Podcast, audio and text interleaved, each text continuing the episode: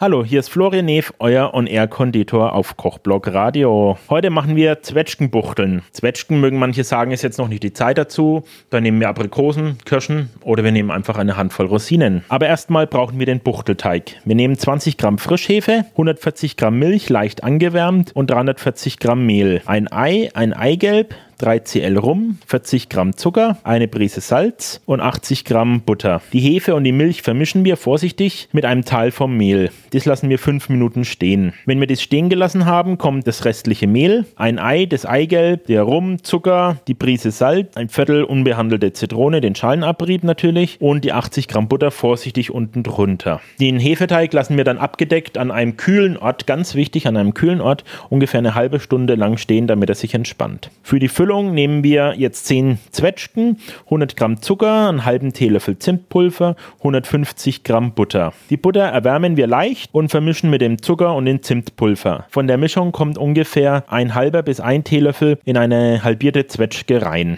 In jede Buchtel tun wir dann eine ganze Zwetschge reinfüllen. Wir nehmen den Hefeteig, rollen davon einen langen Strang und teilen den in 10 Stücke auf. Dann nehmen wir den Hefeteig, drücken ihn platt, füllen den mit der Zwetschge und rollen das so zusammen, dass kein offenes Stück mehr bleibt, sondern dass die Zwetschge total vom Hefeteig umschlossen ist. Die Backform brauchen wir mit einem hohen Rand, ungefähr 40 x 15 cm Größe. Buttern wir vorher mit einem Pinsel aus und streuen mit Zucker die Form aus. Dann nehmen wir die Zwetschgenbuchteln, setzen die nebeneinander in die Form rein und mit der restlichen Butter, die uns noch übrig bleibt, bestreichen wir die Buchteln vorm Backen. Dann lassen wir es ungefähr 30 bis 35 Minuten stehen, damit sie schön aufgegangen sind und fluffig sind und backen dann im vorgeheizten Backofen bei 180 Grad circa 30 Minuten. Dazu schmeckt am besten eine Vanillesoße. Für die Vanillesoße nehmen wir 200 Gramm Milch und 200 Gramm Sahne, 3 Eigelb, 30 Gramm Zucker, 8 Gramm Speisestärke und ein Mark von einer halben bis einer Vanilleschote. Man kann auch, wenn man die Vanilleschote nicht zur Hand hat, Vanillezucker nehmen. Aber ganz wichtig, Vanillezucker, nicht Vanillinzucker. Die ganzen Zutaten vermischen wir in einem Kessel und schlagen es über einem Wasserbad, also über einem Topf mit leicht ziehendem Wasser, schön hell, gelb und schaumig, damit sie leicht andickt. Aber aufpassen, nicht zu sehr heiß machen,